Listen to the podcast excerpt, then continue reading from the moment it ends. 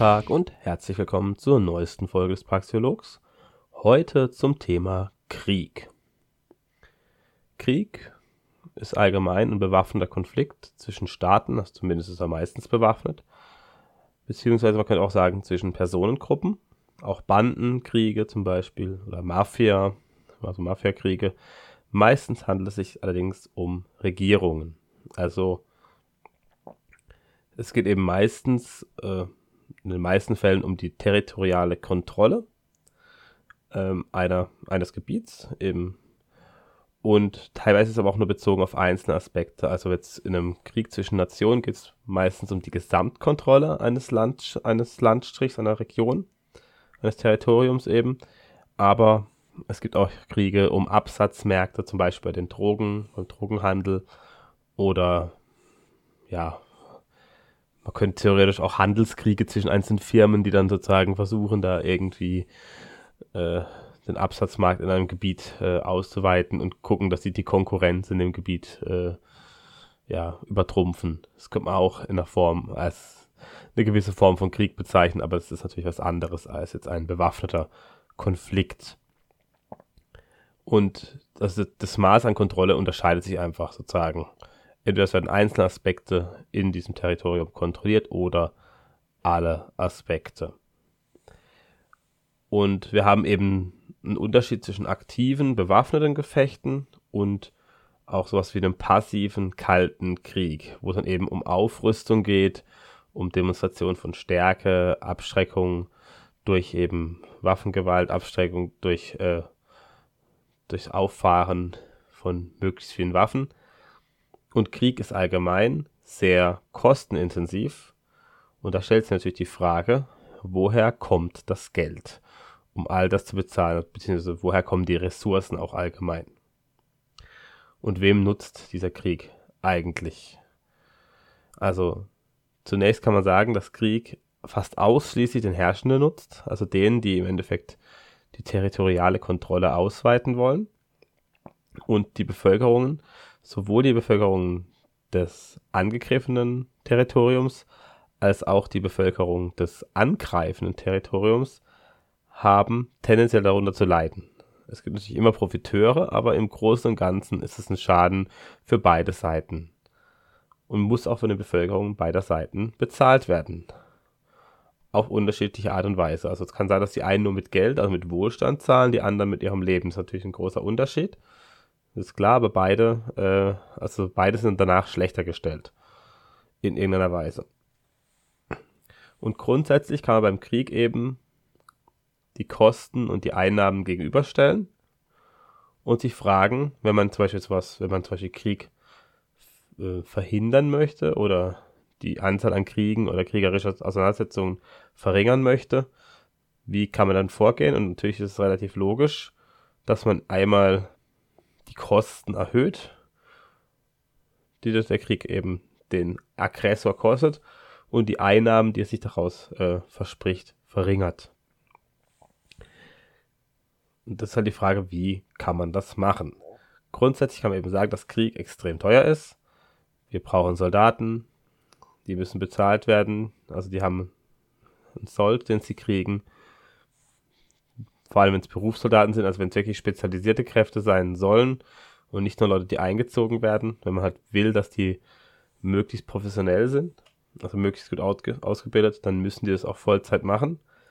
Und dann müssen die auch bezahlt werden. Und es darf auch nicht zu unattraktiv sein von der Bezahlung, weil sonst wird es vielleicht keiner machen. Also wenn man, ja, wenn man nicht so viel kriegt, dann ist es vielleicht kein Anreiz, das überhaupt zu machen. Dann braucht man natürlich Waffen. Da muss man möglichst auf einem neueren Stand sein, weil der Gegner hat vielleicht auch moderne Waffen. Dann braucht man nicht nur die Waffen, sondern für die Waffen braucht man natürlich auch Munition. Davon braucht man meistens sehr viel. Dann gibt es auch sowas wie größere Waffen, also beziehungsweise Fahrzeuge, sowas wie Panzer, gepanzerte äh, Autos, Flugzeuge, Schiffe, U-Boote und so weiter, je nachdem, wie ausladend das werden soll insgesamt. Oder Flugzeugträger auch, Hubschrauber. Und die kosten natürlich nicht nur im Betrieb eine Menge Geld, weil sie eben auch mal wieder geschultes Personal brauchen, die damit umgehen kann, weil sie äh, Treibstoff brauchen, um zu fliegen und andere Dinge, sondern sie brauchen auch noch eine Instandhaltung. Das heißt, sie müssen regelmäßig gecheckt werden. Da muss geguckt werden, dass die auch einsatzbereit sind für den Fall eines Angriffs zum Beispiel und so weiter. Und man braucht natürlich auch sowas wie Militärbasen, wo diese ganzen Dinge untergebracht sind, also wo im Endeffekt die Panzer stehen und die wird auch ein Militärflughafen, wo eben Flugzeuge sind oder eben Flugzeugträger und so weiter. Das kostet alles sehr, sehr viel Geld, auch im Betrieb. Also nicht nur das Personal, sondern auch die ganzen Ressourcen, Energie und so weiter. Das sind also schon mal ein Punkt der Kosten. Welche Einnahmen ähm, las, kann, kann man erwarten im Fall eines Sieges? Meistens Rohstoffe, Kont Kontrolle von Rohstoffen, die halt auf einem gewissen Territorium vorhanden sind. Je nachdem auch die Besteuerung der Bevölkerung. Also früher wurden die Bevölkerung teilweise versklavt, oder was heißt, kam auch drauf an. Es gab verschiedene historische Zeiten und verschiedene Kulturen mit verschiedenen Herangehensweisen. Also es gab eben Kulturen, die haben andere versklavt. Es gab einfach welche, die dann eben Steuern äh, verlangt haben. Ja, beziehungsweise Zehnt zum Beispiel auch, was eben nur 10% sind, was im heutigen Vergleich eigentlich gar nicht viel ist. Und allgemein ist eine weitere Einnahme die Kontrolle je nachdem auch Prestige und Macht, obwohl das natürlich heute auch in der heutigen Zeit vielleicht eher nicht so der Fall ist. Also, dass äh, jemand jemand angreift, kommt eher nicht so gut an und wird selten schön geredet, obwohl es da durchaus auch wieder Ausnahmen gibt. Und jetzt ist natürlich die Frage, sagen wir mal, wir wollen Kriege verhindern. Wie kann man es jetzt erstmal im Vorfeld machen? Also, was sind für Möglichkeiten erstmal für Prävention, dass gar nicht erstmal zu Kriegen kommt? Erstmal wenn man gute Beziehungen pflegt, zum Beispiel über Handel oder sonstige Verstrickungen, dass man eben ja, an den Grenzen Grenzverkehr haben, hat und dann eben Leute von dem einen, von der einen Region oder vom einen Staat in einem anderen Staat arbeiten. Das sind alles sozusagen so Verstrickungen, die zumindest ein bisschen zu einer Art Völkerverständigung führen und dann auch dazu, dass vielleicht das Kriegsrisiko ein bisschen verringert wird, weil da eben sehr viele Menschen gar kein Interesse dran haben dann eben auch sowas wie Friedensverträge, die ausgemacht werden, dass man eben äh, Verträge schließt und diese Verträge beinhalten dann eben die Klausel, was passiert, wenn man sich nicht daran hält. Dann müssten das natürlich hohe Kosten beim Vertragsbruch sein. Und es müsste natürlich Institutionen geben, die diese Strafen auch durchsetzen. Und grundsätzlich kann man sagen, wenn man äh, zwischen Regionen äh, kooperativ ist, dann äh, macht man Kriege eigentlich unnötig. Aber natürlich ist es nie ein Garant für Frieden. Es kann immer sein, dass irgendwelche Leute, irgendwelche Gruppen, äh, ja, eine gewisse Macht in die Hand bekommen, die aus welchem Grund auch immer unbedingt jetzt ein anderes Territorium angreifen wollen. Und es ist eben, es gibt keine hundertprozentige Garantie. Das ist halt allgemein so. Aber man kann natürlich trotzdem es ähm, unwahrscheinlicher machen, indem man eben diese guten Beziehungen zieht. Wenn jetzt jemand, ähm, wenn jetzt ein Staat oder eine Region eine andere Region angreift, dann kommt es oft dazu, dass diese, dass der Aggressor sanktioniert wird. Also dann gibt es eben zum Beispiel Handelssanktionen, die Zölle aus, äh, auf Waren aus, dieser, aus diesem Staat werden erhöht. Es gibt vielleicht auch Embargos, dass man eben gewisse Güter nicht mehr hinliefert. Und allgemein verschiedene Formen von Handelskriegen. Das Problem daran ist, dass die wieder meistens beide Seiten, oder was heißt meistens, die schaden eigentlich immer beiden Seiten, also auch denen, die die Sanktionen aussprechen. Ein sehr gutes Beispiel äh, ist das aktuell, was wir haben, diesen Fall mit Russland, dass wir jetzt das russische Gas teilweise nicht mehr kaufen, was übrigens gar nicht stimmt. Wir kaufen noch einen Teil davon, wir zahlen aber auf einmal eben einfach mehr dafür. Die Russen verkaufen das Gas äh, einfach weiter an andere Länder, an China, Indien und so weiter. Die nehmen das sehr gerne. Und im Endeffekt schadet es nur äh, der, Deutschen bzw. den Europäern, den Westeuropäern. Also es hat überhaupt keinen wirklich merklichen Effekt, also für Russland jetzt.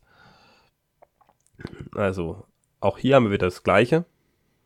Es schadet nicht den äh, Machthabern, auf beiden Seiten meist nicht, sondern nur den Bevölkerungen. Also auch diese Maßnahmen gegen Krieg oder die Reaktionen auf Krieg sind genauso wie der Krieg selber etwas, was eigentlich nur zu Lasten der Bevölkerung geht. Und so aus meiner Sicht halte ich es für äh, nicht besonders gerecht und äh, nicht äh, gut, weil ich eigentlich der Meinung bin, dass diejenigen, die etwas aktiv ähm, tun, die aktiv einen Krieg äh, ja, wollen und äh, führen und befehligen, also die Machthaber im Endeffekt und natürlich die Soldaten auch, je nachdem, dass eben diejenigen, die leidtragend sein sollten, die den ganzen Quatsch anzetteln. Das heißt, man müsste halt irgendwie überlegen, was kann man machen, damit die Machthaber diese Kosten tragen und nicht wir keine Abwälzung haben auf die Bevölkerung. Also, wie erhöhen wir die Kosten? Wie verringern wir die Einnahmen für die Machthaber? Was kann man tun, damit sich Krieg nicht lohnt? Der Aggressor muss also am Ende einen größeren Schaden haben als ohne Krieg. Und damit wird auch das Risiko verringert, wenn man das, dieses, das hinbekommt. Ich sage auch gleich Ideen, wie man es hinbekommt. Aber wie gesagt, komplett verhindern lässt es sich nicht. Es gibt Leute, denen ist es so wichtig, aus irgendeinem Grund subjektiv, dass sie auf jeden Fall, egal was ist, immer einen Krieg anfangen werden. So, wie kann man Kosten erhöhen? Also die Kosten für den Aggressor. Erstmal müsste man halt schauen, dass diese Finanzierung möglichst privat geschieht. Das würde man insofern hinbekommen, wenn man in einer Privatrechtsordnung wäre, hätte man eben keine Steuern, die eingenommen werden könnten. Das heißt, man könnte nicht das Geld von anderen Menschen äh, für die eigenen Ziele verwenden. Das wäre natürlich schon mal ein wichtiger Punkt. Also so eine private Finanzierung moderner Kriege wäre eine extreme Investition, die man sich, äh, die sich eigentlich niemand leisten kann. Selbst Elon Musk könnte keinen langen Krieg führen mit den Milliarden, die er hat. Also würde dabei auch sein ganzes Vermögen verspielen und hätte wahrscheinlich auch nichts davon. Also diese Idee, dass irgendwelche Großkonzerne dann ähm, Kriege führen, ist nicht so wahrscheinlich. Also heute ist es eben so, dass die durch Einfluss äh, darauf Einfluss nehmen, ob Kriege geführt werden, die ihnen genehm sind, aber eben auf Kosten der Bevölkerung und nicht auf eigene Kosten.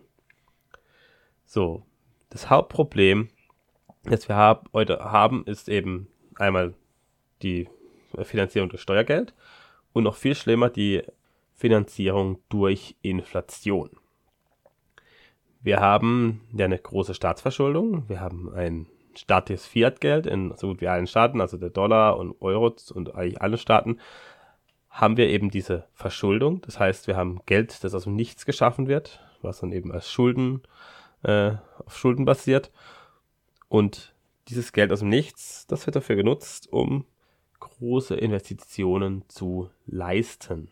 Das bedeutet, dass die Bevölkerung des Aggressorstaats mit ihrer Arbeitszeit, damit auch ihre Lebenszeit bezahlt und mit dem Kaufkraftverlust ihrer Währung. Das ist eine enorme Kostenüberwälzung. Das heißt, der Wohlstand dieser Bevölkerung wird mit verringert oder er kann nicht eben so wachsen, wie er wachsen könnte, ohne diesen ganzen Quatsch. Und das ist im Endeffekt was, wo man eben durchaus als versteckte Kosten bezeichnen könnte, weil man es eben offensichtlich nicht genau sieht.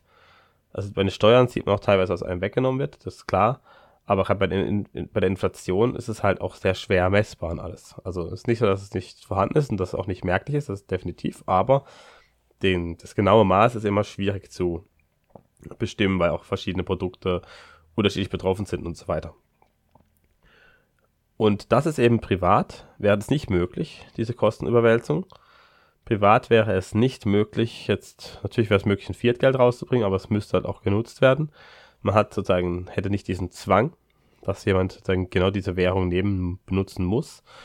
Und naja, mit Bitcoin oder einem Goldstandard sind Kriege in dem Ausmaß, wie sie heute geführt werden, eigentlich nicht machbar. Also sie sind nicht finanzierbar. Deswegen äh, wurde auch der Goldstandard eigentlich zu Beginn des Ersten Weltkriegs aufgehoben. Also dann, er wurde dann offiziell in den 70ern aufgehoben, aber wirklich korrekt wurde eigentlich schon vorher die Goldbindung so indirekt aufgehoben. Also es war noch auf dem Papier, bestand sie noch, aber wirklich gedeckt war das Ganze nicht mehr. Und dann war es irgendwann so wenig gedeckt, so extrem ungedeckt, dass dann eben Nixon dann die Golddeckung für beendet erklärt hat.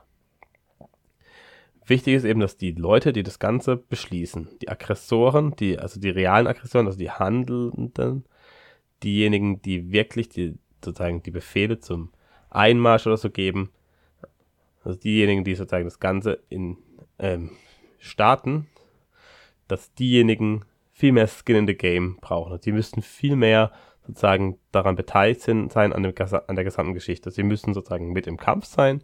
Sie müssten, das, das nicht mal unbedingt, aber sie müssten vor allem das Ganze selber zahlen. Und wenn sie das müssten, würden es die wenigsten machen, weil es ist sehr teuer und sehr äh, fast schon unmöglich, das zu stemmen. Es dann irgendwie große Gesellschaften, die zusammenlegen, äh, geben, damit sie wieder finden, ja, damit es sich wieder äh, finanzieren würde. Also das, das ist ein Punkt, wie man die Kosten erhöht. Dann, äh, wie verringert man die Einnahmen? Eine Möglichkeit ist eben, dass man die Übernahme von Regierungsstrukturen erschwert. Eine Welt ohne zentrale Herrschaftsstrukturen wäre im Vorteil, weil in der Welt mit einer zentralen Herrscherklicke muss man nur diese Herrscherklicke sozusagen bestechen, übernehmen, austauschen und der ganze Rest läuft einfach weiter. Also man muss sozusagen nur den Häuptling und die Nebenhäuptlinge im Stamm jetzt zum Beispiel ähm, überreden und dann ist man auf einmal drin und kann, weil die eben auf die Leute hören und kann sozusagen durchregieren. So wurde es zum Beispiel auch in Indien teilweise gemacht. Die haben, also die Inder waren ja sehr viele und die Briten haben eigentlich sehr wenig Menschen dieses ganze Riesenreich, äh, ja, übernommen und das lag im Endeffekt daran, dass sie halt irgendwelche ähm, Maharajas oder Sultan oder was auch immer genau da geherrscht hat. Ähm, ja, die haben, die haben sie im Endeffekt äh, übernommen, bestochen, überredet sozusagen mitzumachen und oder auch teilweise ausgetauscht. Und dann haben sie dadurch im Endeffekt, im Endeffekt durchherrschen können. Und es gibt ähm, durchaus äh, ja, Völker, die solche, solche Strukturen hatten, also solche nicht, äh, nicht so leicht übernehmbaren äh, Strukturen, weil sie keine Zentralinstanzen haben. Das sind die sogenannten segmentären Gesellschaften. Da gab es in Afrika zum Beispiel die Nuer oder die Xhosa und auch die Taliban in Afghanistan, beziehungsweise die Bevölkerung an sich in Afghanistan. Auch die haben keine richtige Zentralinstanz, die haben verschiedene Häuptlinge, mehrere. Sozusagen, sie haben Familienclans, Verwandtschaftsstrukturen sind das meistens und einzelne Häuptlinge, die ähm, sozusagen nicht, äh, die halt nur einen gewissen kleinen Teil an Leuten mehr oder weniger um sich haben, die auf sie hört, aber eigentlich ist es sehr dezentral. Und wenn jetzt irgendwie jemand diesen Häuptling austauscht, dann ist das relativ Wurst, weil dann hören die halt auf jemand anderen sozusagen. Also das ist ein bisschen, ich, ich mache da mal eine extra Folge dazu, so, so segmentäre Gesellschaften ist auch recht komplex. Und es ist auch nicht so ohne weiteres auf die Moderne übertragbar, weil es meistens so Familienclan-Strukturen sind. Das haben wir heute halt eher nicht mehr, zumindest im Westen nicht. Aber man hat es ja gesehen, dass eben zum Beispiel die äh, Amerikaner in Afghanistan sich die Zähne ausgebissen haben, weil die im Endeffekt diese äh, Strukturen nicht wirklich übernehmbar waren. Die konnten es nicht einfach irgendwelche Leute austauschen, da jemand Neues einsetzen oder ein paar Leute aus der Bevölkerung auf ihre Seite ziehen und dann alles kontrollieren, weil es eben diese ganzen Stammesstrukturen komplett anders funktionieren. Und kaum waren sie weg, haben es die äh, Taliban sofort wieder übernommen. Und das äh, ist halt so ein typisches Beispiel für, dass die eigentlich nicht wirklich übernehmbar sind, selbst mit einer ja, extremen äh, ja, Bewaffnung dahinter. Also das US-Militär ist natürlich deutlich stärker als das, als die afghanischen Taliban, hat deutlich bessere Waffen und trotzdem haben sie es nicht geschafft, dieses Land äh, ja, zu übernehmen.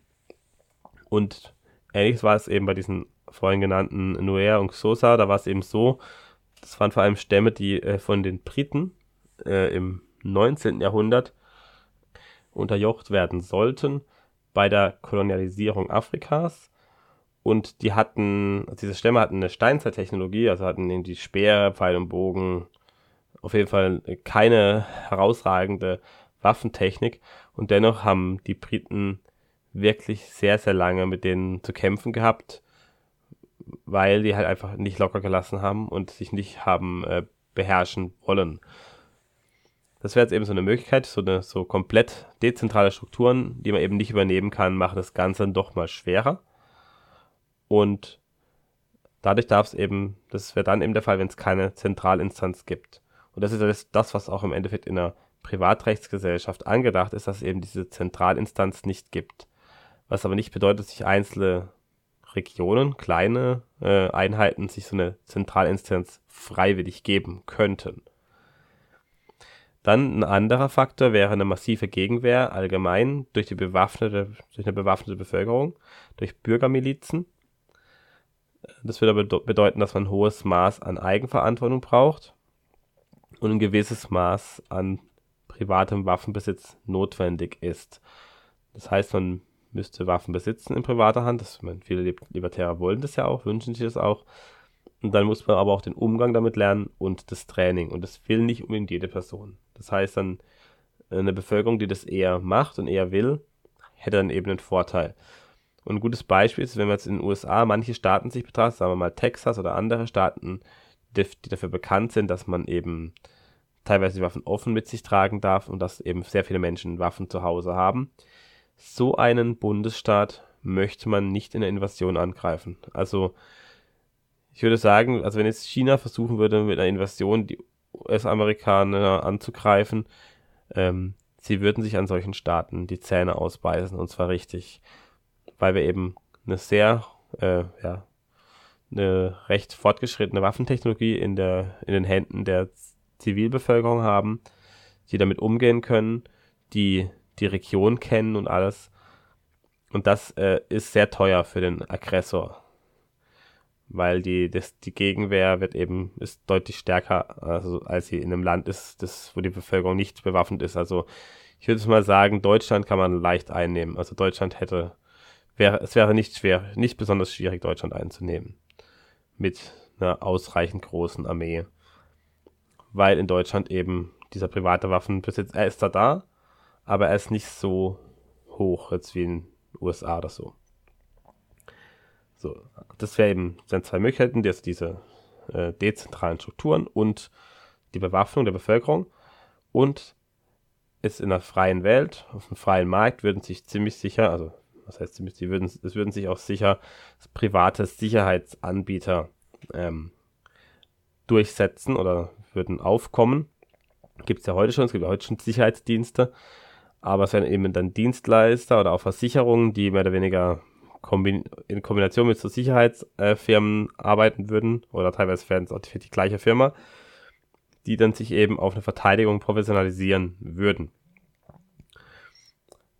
Die würden dann entsprechende Abschreckungsmaßnahmen äh, durchsetzen, zum Beispiel den Besitz von äh, Atomwaffen. Könnte ich mir vorstellen, dass eben dann diese Unternehmen Atomwaffen besitzen zur Abschreckung und das gut an so einer Privatrechtsgesellschaft wäre eben, dass die, diese Dienstleister genauso haftbar wären für Schäden wie eben die Privatbevölkerung. Also wenn ich jetzt das Auto von jemandem kaputt mache, muss ich dafür haften.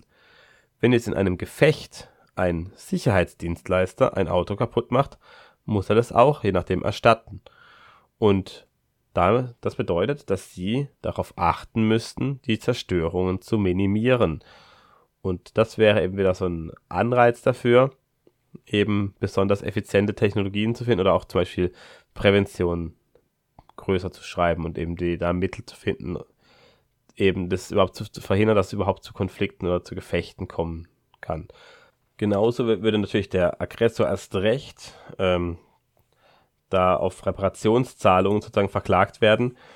Und das müsste dann eben vor internationalen Schiedsgerichten ausgehandelt werden, die es auch heute schon gibt für Handelskonflikte und ähnliches.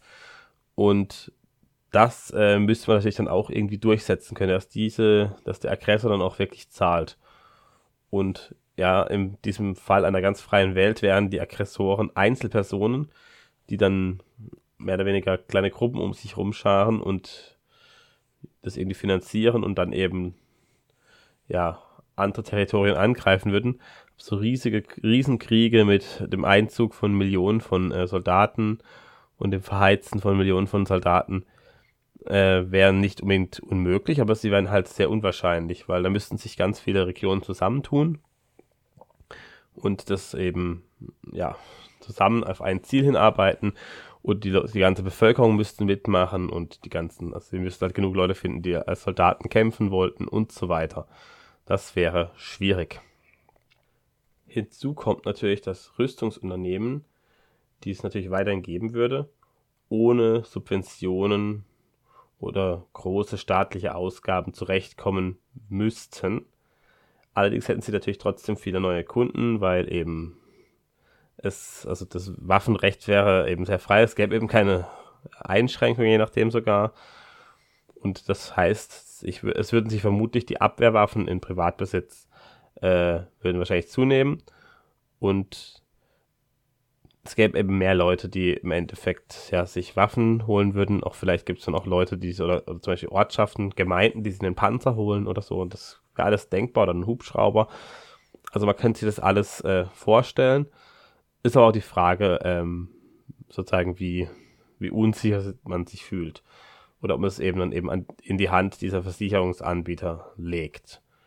Das wäre dann alles denkbar. Und das wär, würden wahrscheinlich auch sehr verschiedene Wege gegangen werden in diesem Fall. Dann ist natürlich die Frage, ja, wenn wir jetzt so viel äh, Schusswaffen zum Beispiel im Privatbesitz haben, steigt dann nicht die Gewaltkriminalität mit Schusswaffen? Und da würde ich sagen, dass die Antwort eher nein ist weil es auch heute diese, also das, was gerne behauptet wird, dass eben diese Schusswaffenkriminalität zum Beispiel in den USA daran liegt, dass eben der Waffenbesitz so hoch ist und die ganzen Statistiken, die es dazu weltweit gibt, sagen eigentlich, dass das keinen richtigen Zusammenhang gibt und die, ja, ja die Gewalt äh, mit Schusswaffen in den USA, die Morde, die geschehen vor allem in sehr ärmeren Vierteln mit meistens äh, schwarzer Bevölkerung oder Hispanics und der größte Teil davon sind eben Bandenkriege, also zum Beispiel Drogenbanden, die sich gegenseitig bekämpfen. Und die schlimmsten äh, Waffendelikte finden auch eigentlich in Staaten statt, meistens, die die schärfsten Waffengesetze haben. Weil sich dem dort die Bevölkerung selber nicht äh, wehren kann. Das heißt, in den Staaten mit äh, besonders harten Gesetzen in den USA haben nur Kriminelle oder tendenziell fast nur kriminelle Leute Waffen. In den anderen Staaten haben alle Waffen. Und in Texas überlegt man sich halt zum Beispiel zweimal, ob man jetzt ähm, eine Pistole zieht und irgendeinen Überfall äh, durchführt, wenn dann andere Leute auch anwesend sind, weil erstmal hat jetzt derjenige, der überfallen wird, vermutlich eine Waffe unterm Dresen liegen und äh, die Wahrscheinlichkeit, dass irgendwelche Leute im Supermarkt auch äh, Waffen haben, äh, ist auch sehr, sehr hoch und dann kommt man da eben nicht unbedingt lebend draußen, es ist nicht unbedingt erfolgreich es gibt sogar Städte, da ist es, äh, da ist, ist man verpflichtet, äh, eine Waffe zu besitzen als Erwachsener. Und das sind die Städte mit der geringsten, mit, mit den geringsten Kriminalitätsraten in den USA. Also der Zusammenhang ist eben nicht so klar, wie er gerne gemacht wird.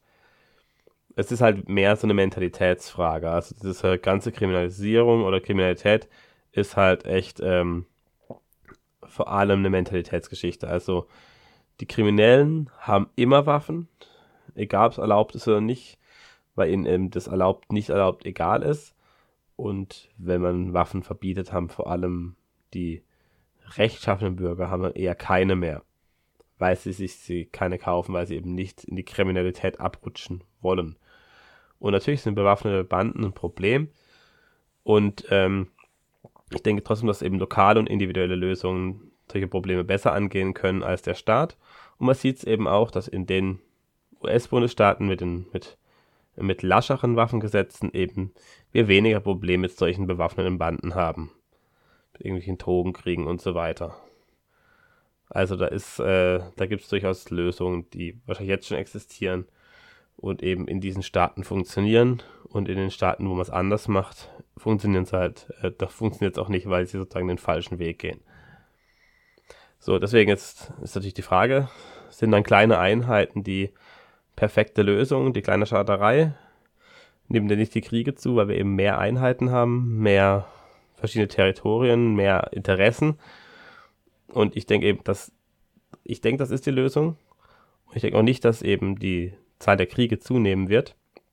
weil eben Kriege extrem teuer sind, wie ich es es vorhin schon erwähnt habe. Und gerade in kleinen Einheiten äh, kann eben auch mit den Füßen abgestimmt werden. Das heißt, die Bevölkerung können schnell mal in äh, die Nachbarregion äh, umziehen. Wenn das halt jetzt 30, 40 Kilometer weiter weg ist, dann kommt man schnell mal weg. Oder selbst wenn es 100 Kilometer sind, man kann trotzdem umziehen. Und äh, auch statistisch gesehen sind kleine Länder friedlicher. Und wir haben sogar noch einen anderen Effekt. Gerade in großen Staaten haben wir das Problem, dass äh, wir nicht nur mehr Ressourcen haben, also deswegen sind natürlich die Armeen auch größer und dementsprechend auch zerstörerischer. Sie sind auch aggressiver nach außen, weil sie eben meistens sehr viel Kontrolle äh, erreichen wollen oder auch ihre Nachbarländer ähm, möglichst sozusagen äh, bei sich behalten wollen, also dass sie eben schauen, dass die auf ihrer Seite sind und nicht auf der Seite von jemand anderem, damit sie eben keine Grenze mit dem Feind haben sozusagen. Und es ist auch so, dass eben in großen Staaten oder gro großen Gebilden die Konflikte im Inneren statistisch zunehmen. Also ethnische Konflikte, kulturelle Konflikte, ideologische Konflikte im Inneren nehmen zu. Das heißt, da haben wir eben dann nicht einen Krieg zwischen Nationen, sondern einen Krieg der Bürger, also einen Bürgerkrieg im, im Inneren. Und gerade diese großen Staaten neigen auch dazu, äh, repressiv äh, zu sein gegenüber der eigenen Bevölkerung, also Repression nach innen äh, zuzulassen und durchzuführen. Die sind viel typischer in so großen Gebilden, also jetzt zum Beispiel in China, Russland oder auch in der EU haben wir diese Sachen, dass eben alles versucht wird sozusagen zu kontrollieren. Und ich habe es vorhin schon gesagt, wir werden vermutlich niemals an den Punkt kommen, dass kriegerische Handlungen komplett äh, äh, ja, verschwinden werden. Sie müssen eigentlich mit einer intrinsischen, äh, freiwilligen Änderung der Mentalität äh, zusammenkommen, sonst passiert das nicht. Also nur wenn sich die Mentalität der Menschen komplett ändert, dann könnten auch Kriege äh, sich ändern, also Kriege sozusagen komplett verschwinden. Ich halte es allerdings für relativ unwahrscheinlich. Ich halte allerdings eben eine deutliche Verringerung oder eine Abschwächung für möglich durch die genannten äh, Maßnahmen. Und das ganz Wichtige, habe es gerade eben schon auch im Satz gesagt, so eine Mentalitätsänderung, sollte sie jemals geben, muss freiwillig geschehen. Sie geht nicht durch Umerziehung. Also ich bin der Überzeugung, dass wenn man versucht, Menschen umzuerziehen, wenn man Menschen irgendwie durch eine Lüge irgendwie zu was Besserem bewegen will, zu einem besseren Ziel kommen will, dass es immer nach hinten losgeht und dass im Endeffekt dann es noch schlimmer herausbricht und auf einmal ähm, noch destruktiver wird. Das ist auch ein bisschen, hat äh, ja als einen Zusammenhang zu der Folge Aggression, die ich vor ein paar Wochen rausgebracht habe. Äh, da gibt es äh, Überschneidungen, Überlappungen. Gut, das war's für heute. Ich hoffe, die Folge hat euch gefallen. Falls ja, äh, abonniert den Podcast, lasst ein Like da, lasst einen Kommentar auf YouTube da. Genau. Und ansonsten verabschiede ich mich. Bis zum nächsten Mal. Auf Wiedersehen.